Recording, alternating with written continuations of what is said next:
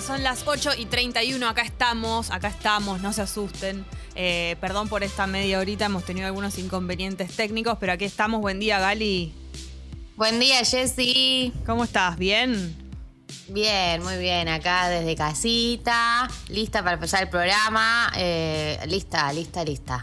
Eh, nos vamos turnando para cuidarnos. Acá en Congo todos los programas estamos haciendo eso, así que en el día de hoy me ha tocado venir a mí al estudio y Gali desde su casa y ahí nos vamos a ir rotando. Está Sucho en la operación técnica, Sucho héroe, muchísimas gracias. Así que estamos aquí en Tata, en Congo, hasta las 10 de la mañana, un lunes impresionante con una temperatura hermosísima, porque estamos hablando de 19 grados en este momento y va a ir más o menos oscilando entre los 23 y 24 durante todo el día. Un sol precioso va a haber hoy. Yo ya te lo voy avisando. Animate a usar cortos.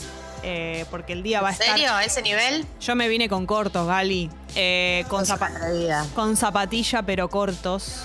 Eh, y un abriguito, un abriguito, un blazercito, una, una camperita de jean algo arriba, como más o menos para que este, este vientito matinal no te sorprenda, pero vas a estar bien durante todo el día, yo te lo garantizo, y como a las 8 tenés que ya estar en casa, no hay peligro de que te refresques.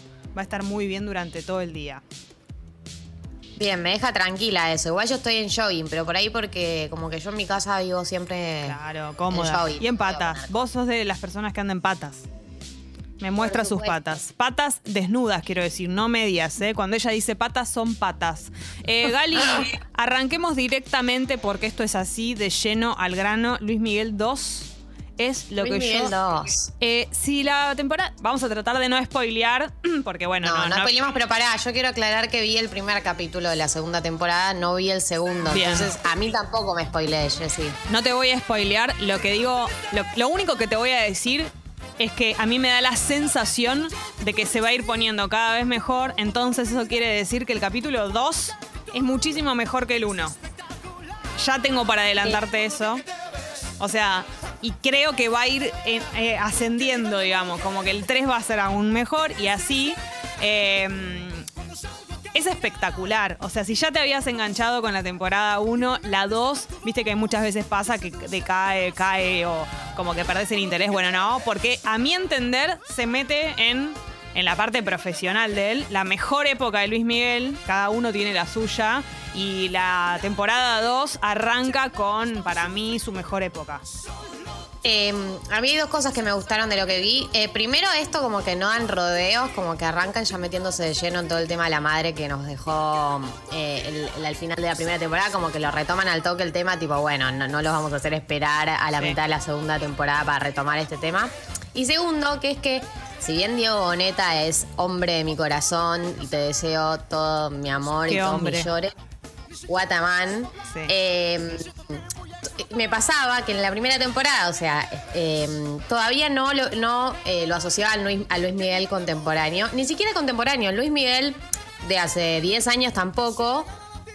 Y en esta temporada, primero lo, lo broncean, Es lo cual igual, me parece clave. está muy Y es clave, parecido. Es clave para, para hacer una personificación de Luis Miguel, que te pongan un bronceador tan a no sé qué, te manden a la cama solar y estés naranja, porque si no, no sos Luis Miguel. Hay escenas eh, que a mí me impresionan al nivel que él está con las camisas negras, muy Luis Miguel usar camisa negra, el bronceado y el peinado ese que se hace para arriba. Hay una escena Para atrás, exacta el- que no, foco. sí, que no recuerdo si es en el capítulo 1 o en el 2, no voy a spoilear nada, pues es solo una imagen que él está como en un boliche, algo así, y es impresionante, idéntico y además se parece mucho en la manera de cantar, está más parecido que nunca cuando hace como que señala al público, todos los gestos está más parecido que en la 1, pero tal vez tiene que ver con que nos lo acordamos más. Es el Luis Miguel que más cerca estamos teniendo. Claro. Entonces por ahí tiene que ver con eso.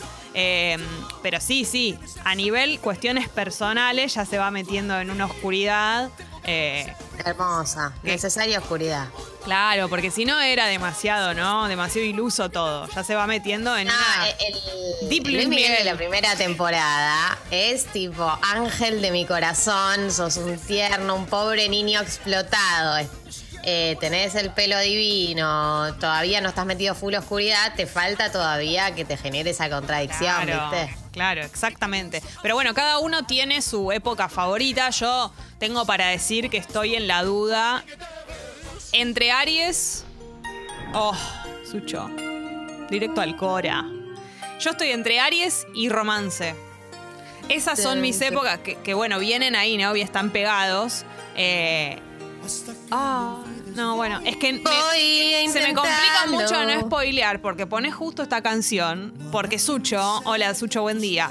Por supuesto, fanático día. de Luis Miguel y de sí, la sí, serie. sí, lo vi en vivo, todo. Viste las dos, las dos, los Vi dos los dos capítulos. capítulos, sí. Y claro, pone este capítulo porque, este tema, porque está relacionado con el capítulo 2, eh, que también interpela a Leslie, a mí, bueno, porque habla de, de- de Juan Luis Guerra. Igual pará, no spoileamos tanto. O sea, pasa en el Sí. 92. Aries es del 92. Sí, es verdad. Eh, Son nada. cosas que sucedieron en la vida real. Como tipo los que veían Chernobyl y pedían que no se la sí, spoilee. sí, tenés bueno, razón. crack. Tenés razón. Y Y como los que miran la de la, la serie de la realeza británica y se nos spoilee. Bueno, Claro, decile a claro. Wikipedia que Es no te verdad. spoilee. Pero bueno, hay una sensibilidad con el tema de spoileo que está bien aclararlo, pero la verdad es que el capítulo 2 está relacionado con esto y es impresionante, o sea, piel de gallina total.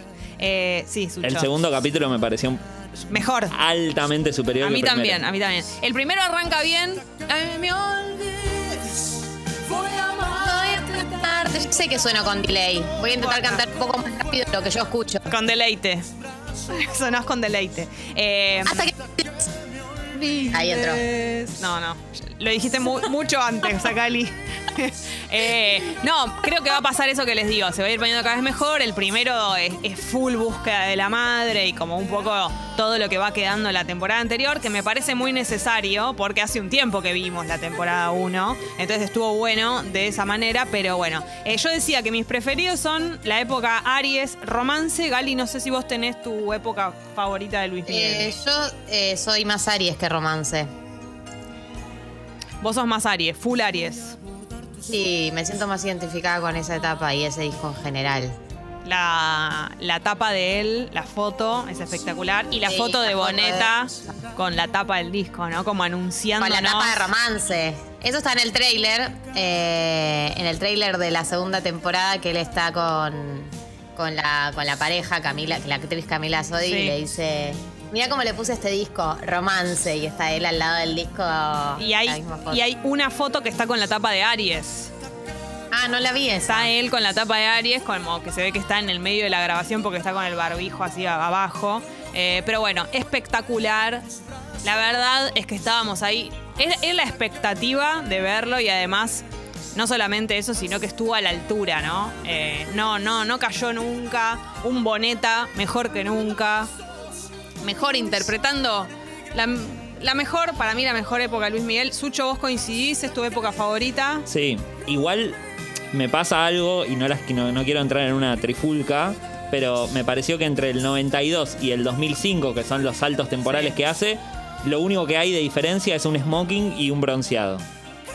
y el por- pelo para atrás. Y el pelo para atrás. Como me falta un poquito ahí, engorda, ¿viste? Bueno, todo Pierde no la Eso es forma. verdad. Todo Boneta no quiso engordar para el papel. Es Claro. como que no es que engorda nada más, como que se le hincha la cara también. Claro, tiene papada, todo. Bueno, Sí, pero a mí el Luis Miguel con papá me hace sentir profundamente identificada. es muy, a mí también, es muy difícil de lograr eso. ¿Cómo haces? Es imposible, es imposible. Pero bueno, es una interpretación, la parte en la que está cantando en vivo, impresionante. Nos pueden dejar en la app mensajes, por supuesto. Estamos con la app a full. Eh, ¿Cuál es su Luis Miguel favorito? ¿No es cierto? Eh, ¿Cuál es la época que más les gusta? Eh, hoy es un programa que está cargado de cosas, Gali. Sí. Y hay algo que me Hoy inter- tenemos. Sí, decime. Jessy. No, te- no sé si decirte, decime vos por ahí. No, decime vos, decime vos porque estoy ansiosa por saber todas las cosas que va a haber en Tata. Bueno, eh, tenemos dentro de la próxima hora y 20, tenemos eh, notas sobre un tema de actualidad que es eh, qué pasó con la medida judicial eh, en la que se apoyó Horacio Rodríguez Larreta para reabrir las escuelas.